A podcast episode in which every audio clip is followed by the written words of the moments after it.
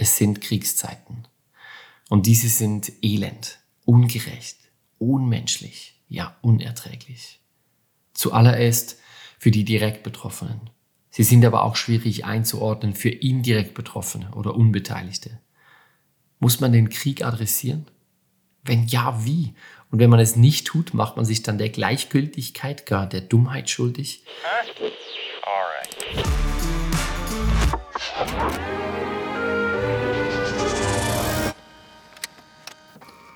Kürzlich bin ich bei der Schweizer Philosophin Barbara Bleisch auf das Gedicht An die Nachgeborenen von Bertolt Brecht gestoßen. Was sind das für Zeiten, wo ein Gespräch über Bäume fast ein Verbrechen ist? fragt Brecht darin. Es sind Kriegszeiten. Und diese sind elend, ungerecht, unmenschlich, ja unerträglich. Zuallererst für die direkt Betroffenen. Sie sind aber auch schwierig einzuordnen für indirekt Betroffene oder Unbeteiligte. Muss man den Krieg adressieren? Wenn ja, wie? Und wenn man es nicht tut, macht man sich dann der Gleichgültigkeit, gar der Dummheit schuldig? Die Überforderung vieler Kreativer ist jedenfalls förmlich spür, höher und nachlesbar, wenn man sich aktuell so durch ihre Kanäle wühlt. Vieles kommt entschuldigend, ratlos, oft auch aufgesetzt daher. Zugegeben, das Timing ist auch wirklich fies. Wir sind noch nicht einmal richtig aus den schwierigen Pandemiejahren raus und nun dieser Krieg. Ausgerechnet jetzt, wo es endlich nach so etwas wie einem Ende der Misere ausgesehen hat. Tja, der Krieg, der alte Partykiller, hat sich noch nie wirklich um Timing geschert. In einer globalisierten Welt ist dieses aber ohnehin relativ. Denn längst müssten wir die Gleichzeitigkeit der Dinge aushalten können und sind dafür als Menschen mit begrenzter Aufmerksamkeitsspanne und nur langsam nachwachsenden emotionalen Ressourcen doch relativ schlecht gerüstet. Herrschte nicht gerade Krieg in der Ukraine, es gäbe sonst auch noch das unsägliche Ertrinken im Mittelmeer, die alleingelassenen Frauen in Afghanistan oder die Klimakrise, um nur ein paar andere drängende Themen in Erinnerung zu rufen. Es gibt also immer irgendeinen Grund, um überfordert zu sein. Auf jeden Fall ist es keine Schande. Die Frage bleibt jedoch, was tun angesichts dieser Perspektive?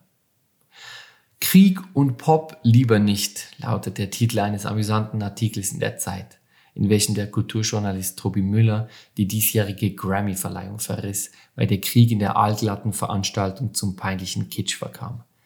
Hätten die Veranstalter den Krieg gar nicht thematisiert, wäre bestimmt auch dagegen irgendein Artikel geschrieben worden. So viel steht fest.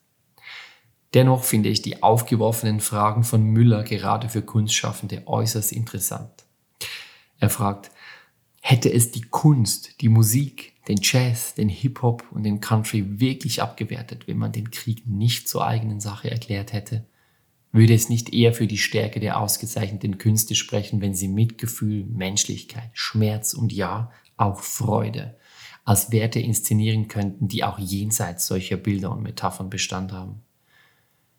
Mein Rat an euch, ihr lieben Kreativen da draußen, wenn ihr in diesen finsteren Zeiten malt, schreibt, tanzt, gestaltet, sprecht oder irgendwo einen Song anstimmt, dann tut das mit der Haltung und dem Glauben daran, dass eure Kunst als solche Bestand hat, dass sie tröstet, rettet, heilt, bewegt, ohne dass ihr sie entschuldigen müsst.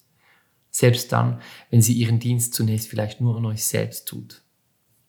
Dort, wo wir die Musik, die Bilder und die Geschichten uns und anderen gegenüber allzu sehr erklären und rechtfertigen müssen, verlieren sie ihre naturgegebene Kraft.